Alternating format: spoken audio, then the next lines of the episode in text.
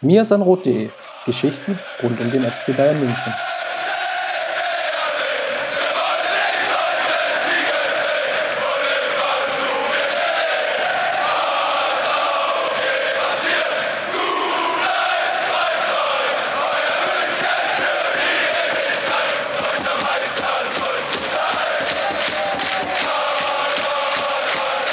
Herzlich willkommen zum Mir sein Rot Podcast. Mein Name ist Christopher Ramm und wir nehmen ganz kurz auf nach dem Champions League Viertelfinal-Hinspiel gegen Benfica. Und ich nehme natürlich nicht alleine auf, sondern mit dem Mirsan Rot Urgestein. Jan, grüß dich, Jan. Servus, Chris. Obwohl so ein Selbstgespräch deinerseits auch mal ganz witzig wäre. Ja.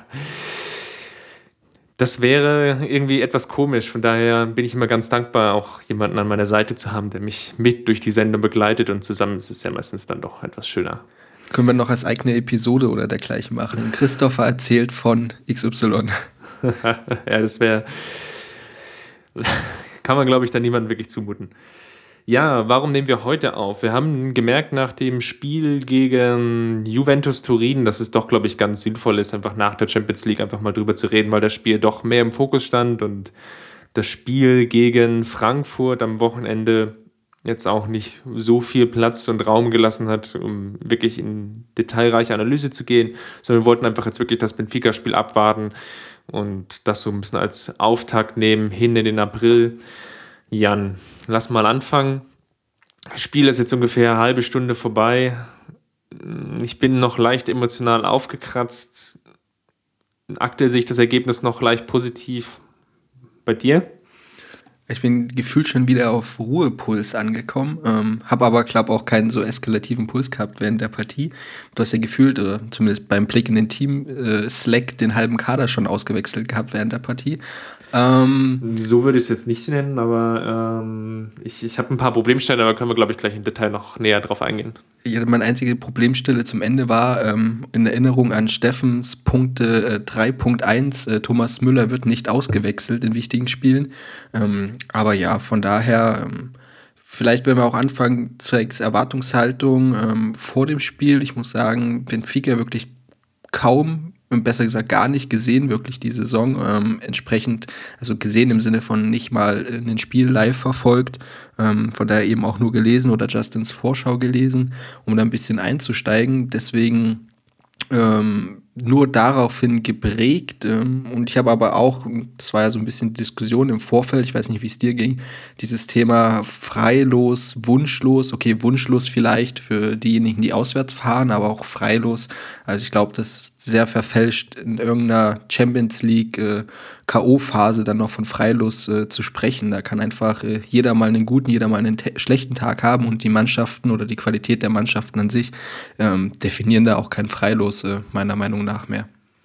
Nee, da stimme ich dir absolut zu. Ich glaube, das ist einfach der Erwartungshaltung geschuldet, dass Benfica jetzt vielleicht auch nicht den Namen mitbringt, wie vielleicht andere Viertelfinalisten wie Barcelona, Atletico, Real Madrid, vielleicht auch PSG und Man City natürlich mit Abstrichen. Man muss natürlich auch klar ansprechen, dass natürlich die Liga in Portugal jetzt vielleicht nicht so im Fokus steht, aber natürlich für den europäischen Fußball oder so ein bisschen unter dem Radar schwebt und dann vielleicht nicht die nötige Beachtung findet, aber dass da auch schon taktisch, aber auch in Sachen Spieleentwicklung und Spielerweiterentwicklung, aber auch in, in Bezug auf Taktik und wie die Herangehensweise da ist, dann doch immer relativ beachtliche Entwicklungen stattfinden.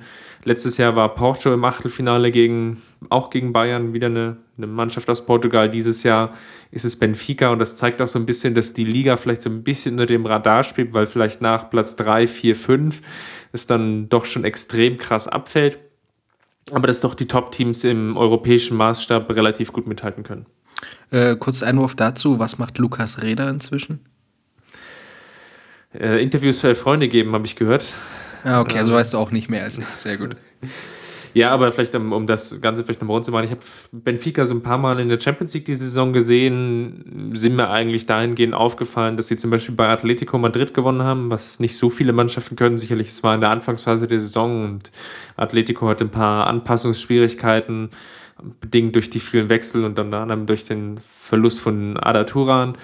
Aber nichtsdestotrotz gibt es einige Spiele, die beachtenswert sind, vor allem weil es jetzt nicht so typisch Portugal-Schule ist in dem Sinne, dass es wirklich nur junge Spieler sind und die dann zum Beispiel aus Südamerika kommen oder auch aus der eigenen portugiesischen Jugend beziehungsweise aus der Jugendakademie von Benfica oder auch von Porto oder Benfica, die dann entwickelt und hochgezogen werden und die dann jetzt, sagen wir mal, in dem Alter sind zwischen 18 und 21, die dann wirklich überzeugen, wie zum Beispiel das letztes Jahr auch beim FC Porto zu sehen war, sondern dass Benfica eigentlich eine relativ interessante Mischung hat aus älteren Spielern wie Mitroglou oder wie Jonas, die dann ja auch die Mannschaft in gewisser Weise führen und tragen können. Auch Gaetan ist ja jetzt zum Beispiel der Kapitän, auch etwas älterer Spieler, der auch schon jetzt längere Zeit bei Benfica spielt. Das sind natürlich alles Akteure, die junge Spieler dann zum Beispiel auch relativ gut führen können, wie zum Beispiel auch ein Renato Sanchez, der heute, glaube ich, ein relativ überragendes Spiel im defensiven Mittelfeld gemacht hat. Wie, oder worauf hättest du denn vor der Partie, jetzt dann um so langsam ein bisschen Richtung der Eindrücke aus dem Spiel selbst äh, reinzuschwingen, ähm, hättest du auch an ihrer Defensivstärke letztendlich äh, alles festgemacht, beziehungsweise die besonders hervorgehoben? Ja, sie stehen defensiv natürlich schon relativ stabil. Das ist natürlich, wie ich jetzt vorhin schon ausgeführt habe, auch manchmal ein bisschen schwierig, wenn du Mannschaften hast, die, wie gesagt, etwas unter dem Radar schweben, dann natürlich noch auch ein bisschen vielleicht von der Champions League-Gruppe profitieren. Jetzt war Achtelfinale mit äh, Zenit St. Petersburg jetzt auch nicht die europäische Spitzenklasse in dem Sinne, dass es jetzt unter den Top 8 Mannschaften ähm, die Mannschaft sein muss oder stehen sollte.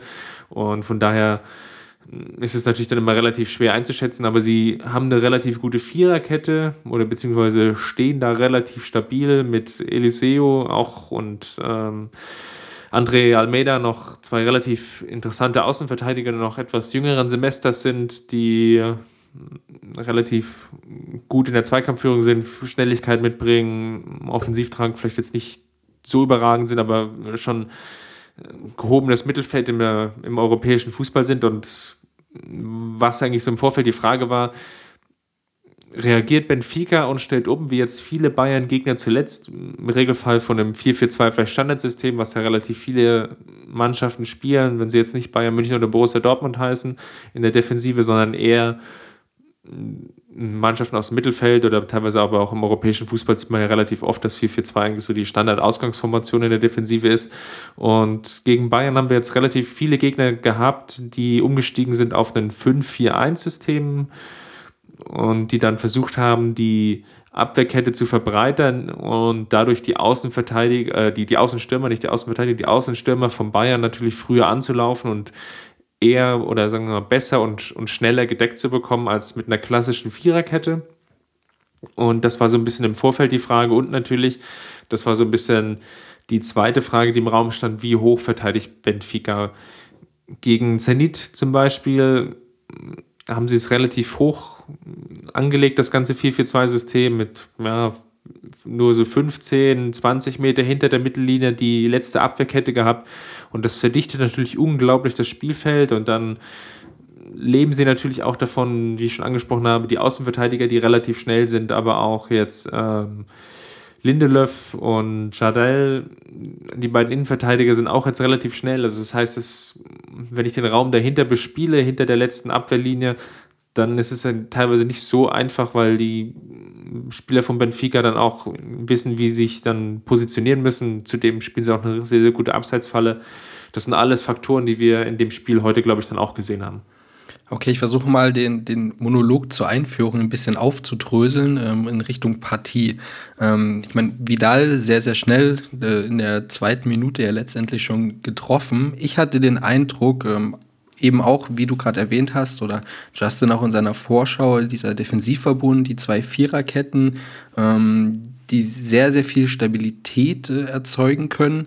Ähm, was wir gesehen haben, ich würde sagen, die erste Viertelstunde, vielleicht 20 Minuten noch, ähm, dann hat Benfica das äh, Geschickte angestellt, war sehr, ähm, ja, ein irrlichterndes äh, Pressing von Benfica. Ich hatte so ein bisschen den Eindruck beim Zuschauen, ähm, dass sie nicht wussten, wie sie ihr Pressing aufstellen sollten, wie sie die Position zu besetzen hatten und natürlich auch, ähm, dass sie die ballferne Seite immer sehr, sehr offen gelassen haben, was natürlich einen äh, Franck Ribéry oder auch einen Douglas Costa eingeladen hat.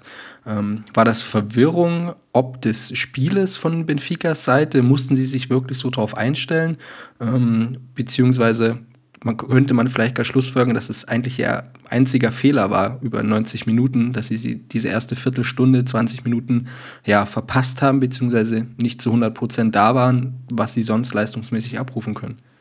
Ich denke auch, dass es der einzige Fehler war von Rui Vitoria, dass er die äh, Außenverteidiger sehr, sehr stark hat einrücken lassen, hin zu, oder die, die ganzen drei Ketten vom ihr oder das ganze 4 für 2 so angelegt haben, dass sie sehr, sehr stark hin zur Ballseite verschoben haben und das vielleicht auch an gewissen Stellen zu stark, dass dann die ballferne Seite eigentlich ungedeckt war, weil der Außenverteidiger dann jeweils sehr, sehr stark eingerückt ist. Und Bayern hat es am Anfang überragend gut ausgespielt, mit sehr, sehr guten Diagonalbällen, die gut gespielt waren, sei es jetzt gewesen von Vidal, aber auch dann teilweise von Costa oder von Thiago, es war eigentlich, die kam eigentlich relativ gut an und die Außenspieler hatten dann auch den nötigen Raum und konnten dann wie beim 1-0 mit Hilfe des Außenverteidigers dann die letzte Kette gut überspielen und dann zum Beispiel zur Flanke ansetzen oder auch mehr oder weniger Torchancen kreieren oder zumindest Abschlüsse generieren, wie es dann auch nochmal ja einen von Müller gab in der so um die 10., 15. Minute muss es, glaube ich, gewesen sein.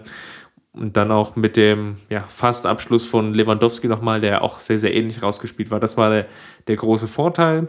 Und dann gab es ja diese kleine Verletzungsunterbrechung von Ederson das hat dann ähm, Vittoria ganz klug genutzt, hat die ganzen Spieler eigentlich an die Seitenlinie genommen und hat dann taktisch umgestellt, in dem Sinne, ähm, dass er nicht auf einen 5 für 1 umgestellt hat, was man so typischerweise dann erwarten würde, um erstmal die Außenverteidiger der Münchner aus dem Spiel zu nehmen, sondern er hat einfach die letzte Kette noch viel höher schieben lassen und dadurch das Spielfeld extrem verdichtet und der FC Bayern ist dann eigentlich im, im Nachgang eigentlich fast eine halbe bis dreiviertel Stunde überhaupt nicht mehr damit zurechtgekommen und konnte sich dann auch infolgedessen nur noch relativ wenig Torchancen erspielen.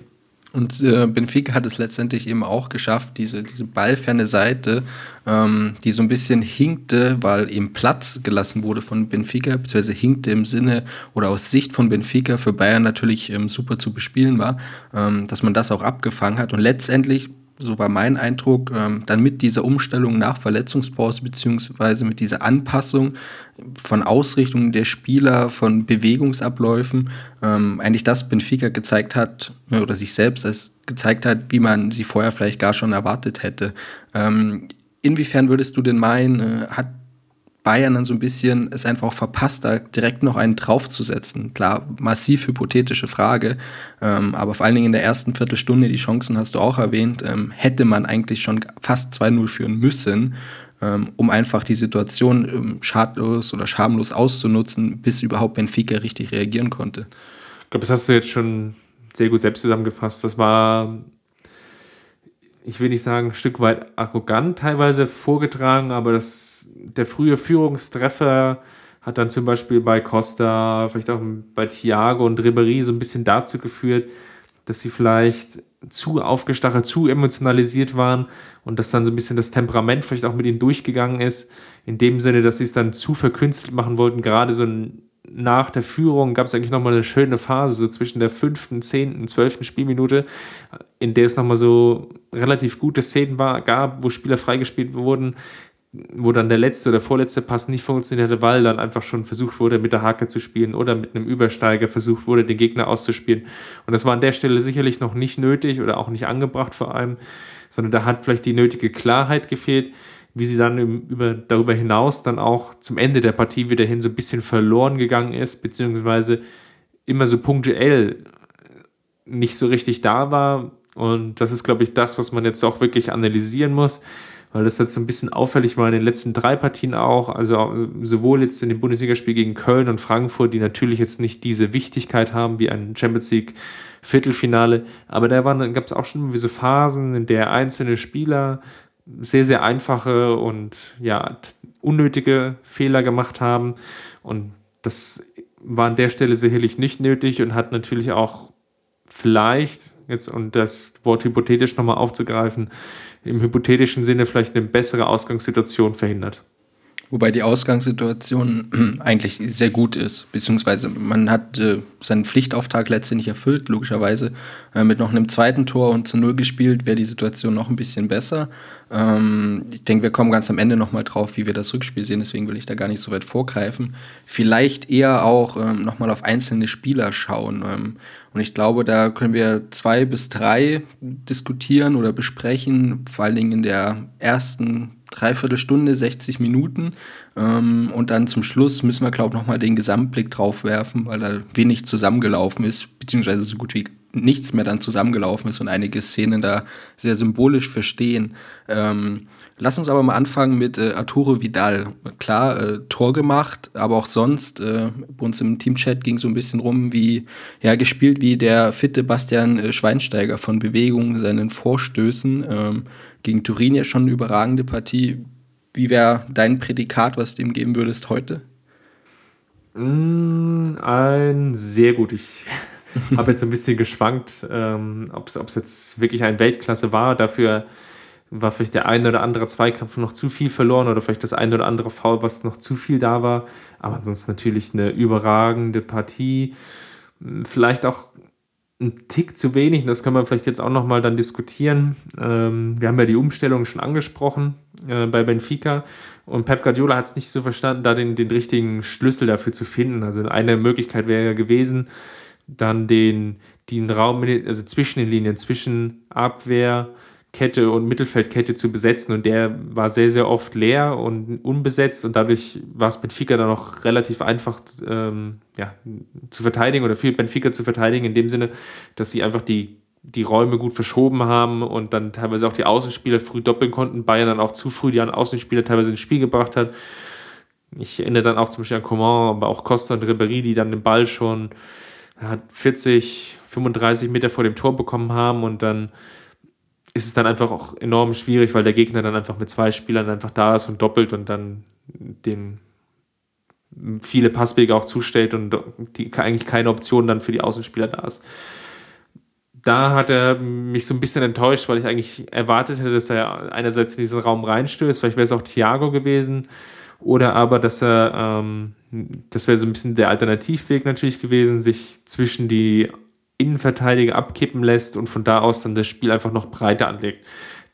Da ist dann zwischendrin immer mal so ein bisschen verloren gegangen, aber defensiv glaube ich, die mit einer der besten oder mit einer der besten Leistungen ja mit, also abgesehen vielleicht von dem Juventus-Spiel im Rückspiel, eigentlich nahezu dann ähm, immer die richtige Entscheidung getroffen, viele Interceptions gehabt, viele Balleroberungen, teilweise aber auch Klärung und auch einen guten, guten Schuss dann nochmal geblockt am Ende der ersten Halbzeit gegen Kaitan. Wobei bei, mir bei Vidal quasi auch gefällt, wie er seine Rolle inzwischen annimmt und halt das verkörpert, weswegen er geholt worden ist, von Zweikampfstärke, von Übersicht letztendlich auch und letztendlich dann seine Zweikampfstärke auch gepaart mit dieser Übersicht einzusetzen weiß.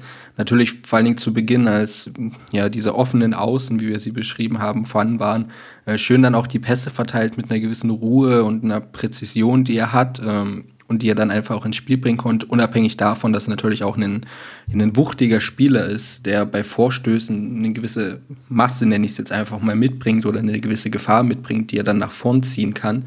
Ähm, hättest du erwartet oder gehofft, dass er das Heft noch so ein bisschen an sich reißt oder an sich reißt im Sinne von äh, ein bisschen ruhiger zur mehr Ordnung führt, beziehungsweise mehr koordiniert dann? Oder fandest du es okay von ihm oder gut?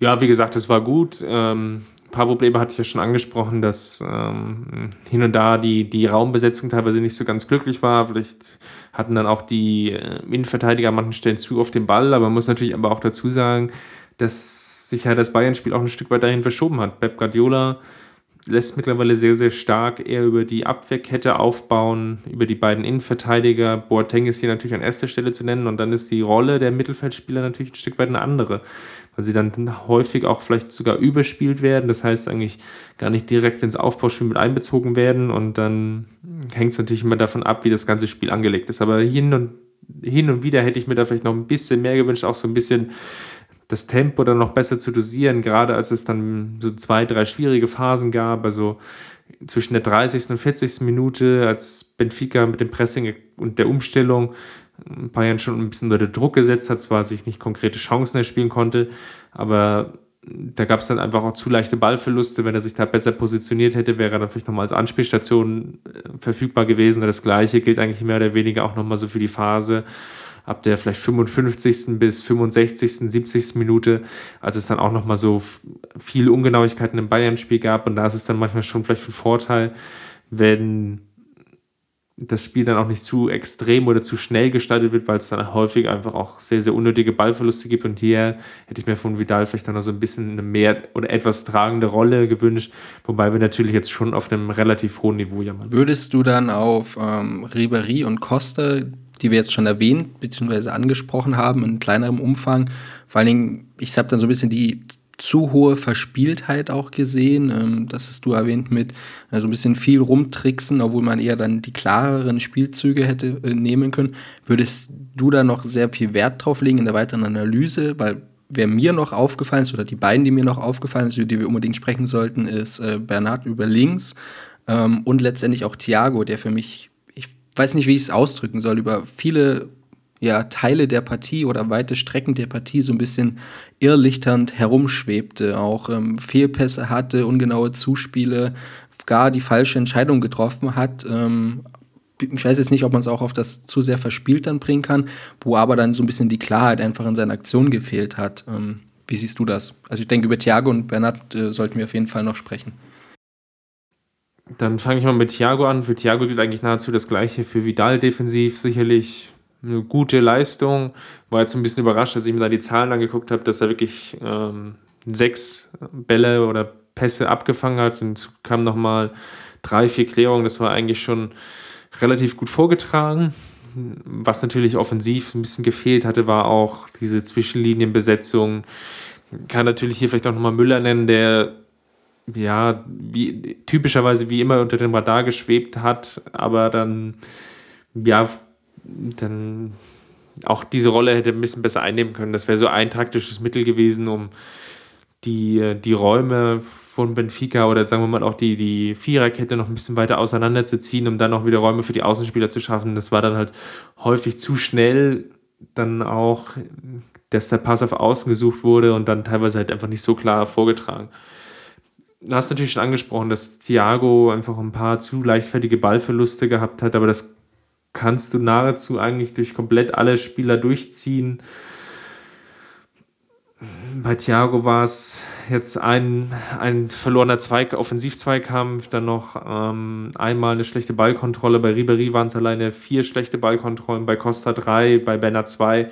Das zeigt halt auch schon, dass es, oder es sind auch Werte, wenn man so ein bisschen jetzt über den Tellerrand hinausschaut, die normalerweise sehr, sehr untypisch sind fürs Bayern-Spiel. Normalerweise ist dann oder der Spieler, der vorne ist, ist meistens Müller in dieser Statistik mit je einem, einer schlechten Ballkontrolle und ähm, ja, ein, einem offensiven verlorenen Zweikampf. Das ist so im Endeffekt die Regel. Und wenn der Wert natürlich jetzt bei vier liegt oder bei drei, dann ist es schon außerordentlich hoch. Das zeigt aber auch, dass Benfica es schon defensiv sehr, sehr gut gespielt hat. Und letztendlich gehört ehrlich dann bei Müller so ein bisschen dazu. Bei Thiago ist man diesen Eindruck nicht gewohnt oder nicht in dieser Form äh, gewohnt, ihn da so zu sehen. Klar, du hast die Werte gerade äh, aufgeschlüsselt bzw. erwähnt. Ähm, das war schon auch sehr, sehr gut, was er da abgeliefert hat. Ähm, über wen wir da vielleicht oder zumindest in meiner Ansicht ein bisschen negativer reden könnten, wäre halt äh, Bernhard gewesen.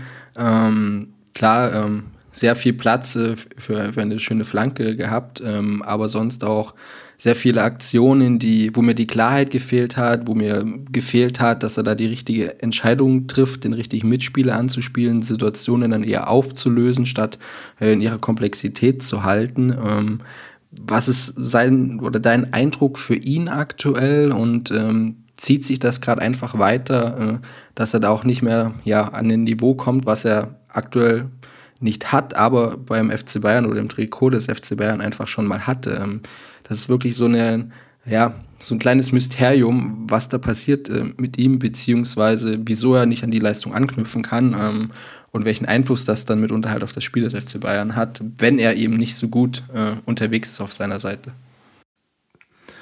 Ah, es ist eine schwierige Frage, weil retrospektiv natürlich betrachtet man Leistung natürlich dann immer vielleicht ein bisschen positiver oder negativer einschätzt, als sie wirklich war. Also es ist ja häufig sehr, sehr schwer, diesen Mittelwert zu finden. Ich glaube, Bernat ist einfach ein unglaublich solider Spieler und die Überlegung von Pep Guardiola war eigentlich, und das versucht auch, glaube ich, jetzt, oder ich versuche jetzt mal zu erklären, warum auch Bernat gespielt hat, war einfach, dass er aus dem Fehler gelernt hat, Benatia zu früh zu bringen, vor allem mit dem Juventus-Rückspiel. Nach, sicherlich war das irgendwie auch erklärbar, Benatia hat gut gespielt gegen Mainz, zwar wurde das Spiel verloren, aber war eigentlich eine fehlerfreie Leistung und ist auch nicht abgetaucht oder hat auch solide gespielt gegen Werder Bremer. Das ist natürlich jetzt auch ein anderer Maßstab gewesen als dann Juventus Turin. Und er hat natürlich so gesehen dann den angeschlagenen Innenverteidiger sehr, sehr früh gebracht und das wollte er, glaube ich, dieses Mal nicht wieder riskieren, vor allem, weil Martinez erst jetzt zurückgekehrt ist nach oder generell erst mal nur ein Spiel gemacht hat und ja auch, ich erinnere mich jetzt nicht mehr hundertprozentig, wie es gegen Frankfurt war, auch glaube ich nicht über die komplett volle Distanz, von daher ist das jetzt schon so ein bisschen ähm, ja auch erklärbar dahingehend, dass er eher die sichere Variante gewählt hat, das heißt mit, mit Kimmich und und Alaba im Zentrum und dann Bennett als Außen, der dann einfach die logische Option ist und dann, glaube ich, einfach auch das Solide runterspielen kann. Auch zum Beispiel solide als Rafinha, der auch einen gewissen Offensivdrang lebt, er auch gewisserweise aus, aber es, er harmoniert einfach nicht so hundertprozentig gut mit Ribéry, wie es vielleicht ein Alaba kann. Wobei wir dann natürlich auch wieder auf einem relativ hohen Niveau jammern. Ich glaube, was Bernard gut kann, ist zu erkennen, wie er defensiv spielen muss, also wann er rausrücken muss, wann er den Gegner anlaufen muss oder wann es besser ist, sich zurückfallen zu lassen. Und er ist auch relativ pressingresistent, gut im Aufbauspiel und kann es dann halt schon in gewisser Weise lesen, wobei er dann vielleicht manchmal noch etwas Stück weit höheres Risiko gehen kann und was er sich so ein bisschen scheut. Und ja, heute immerhin noch mit einer einen guten Flanke, das ist, glaube ich, dann auch noch so ein Grundproblem, dass er halt dann offensiv dann so bisschen zu viel Verschnitt mitbringt, gerade dann so in, in Strafraumnähe. Und das ist dann vielleicht immer so das, was so ein bisschen negativ in Erinnerung bleibt, weil natürlich man jetzt von Alaba eine gewisse andere Qualität vielleicht noch gewohnt ist.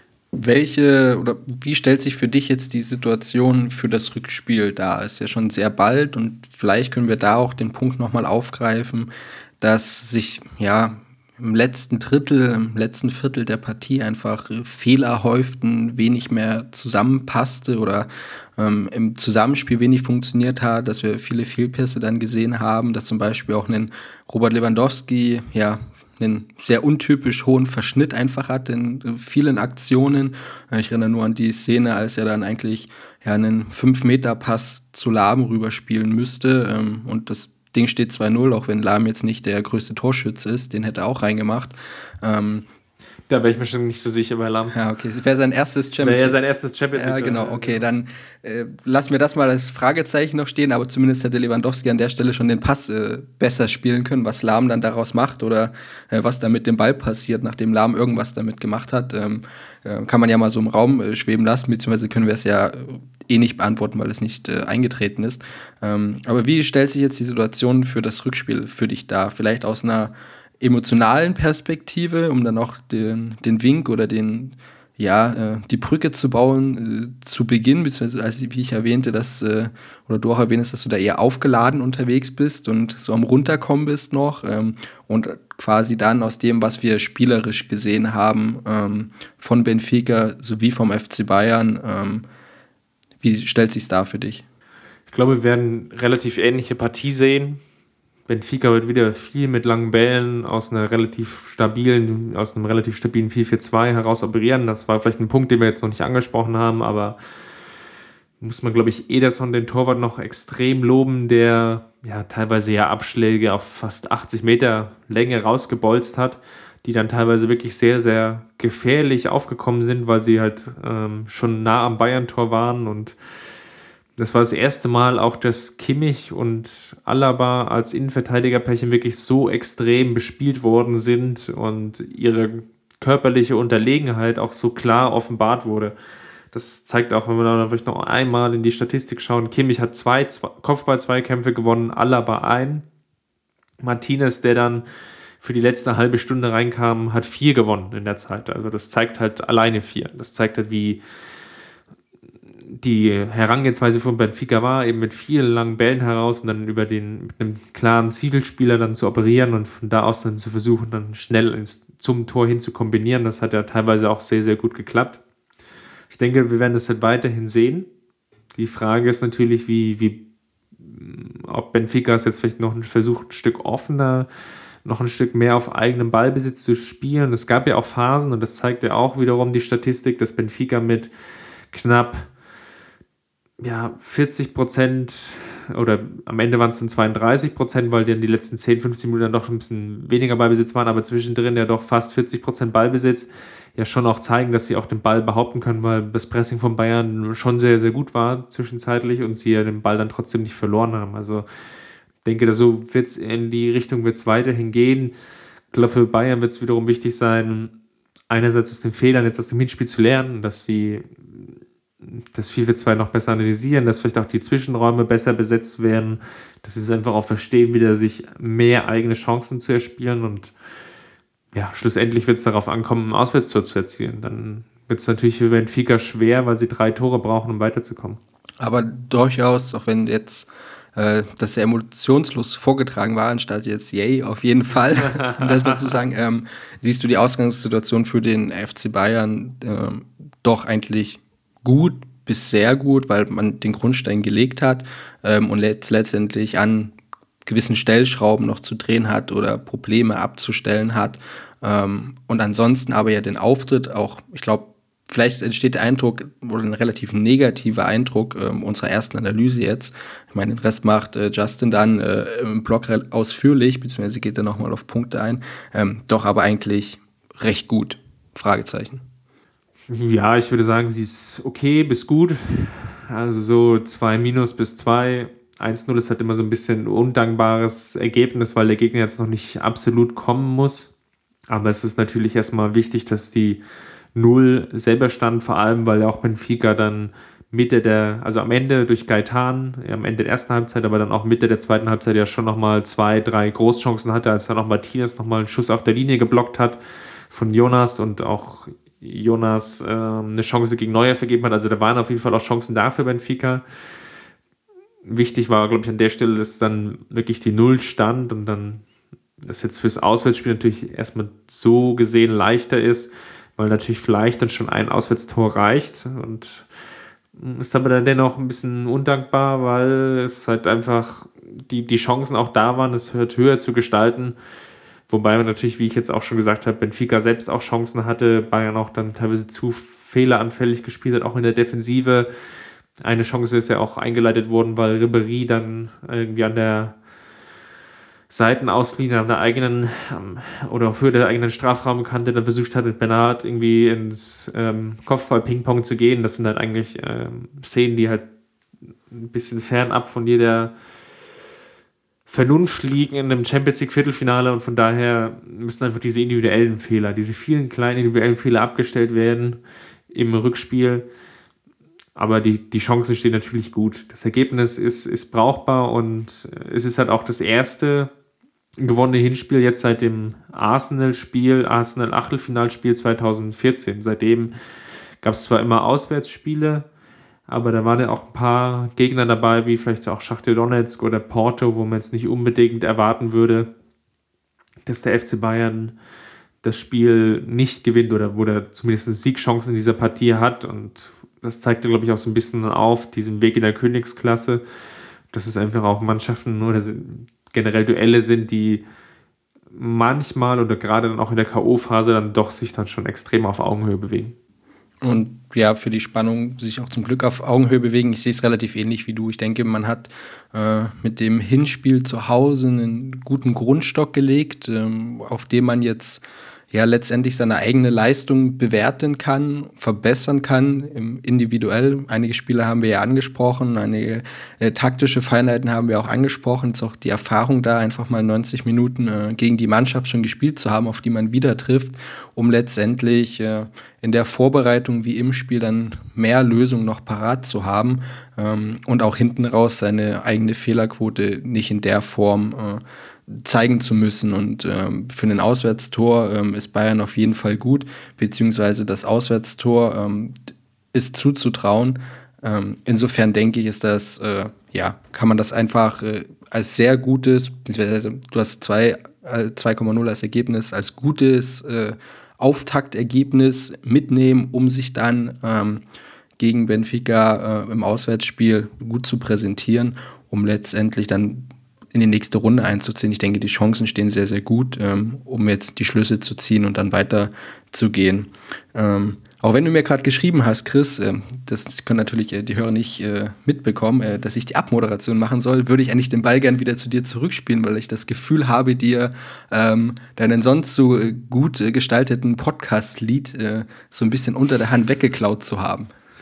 Ja, aber wie gesagt, ähm, wir haben ja jetzt, um den Eingang halt nochmal aufzugreifen, ja, ähm, ist es alleine dann immer blöd und wir haben uns ja, glaube ich, dann auch die Bälle, glaube ich, ganz gut zugespielt. Von daher war es das dann schon für heute. Ich glaube, wir haben das Spiel jetzt im Nachgang, jetzt relativ zeitnah, jetzt sind wir ungefähr eine Stunde nach Abpfiff, glaube ich, nochmal relativ gut versucht zu analysieren und auch einerseits mit der nötigen Gelassenheit, aber auch, ähm, ja, gewissen Emotionalität, äh, vielleicht auch ein bisschen zu sehr Spieler in den Himmel gelobt, wie vielleicht Vidal oder vielleicht auch noch zu sehr kritisiert, wie Bernat ähm, ist, ist, wie gesagt, der, der Emotionalität geschuldet.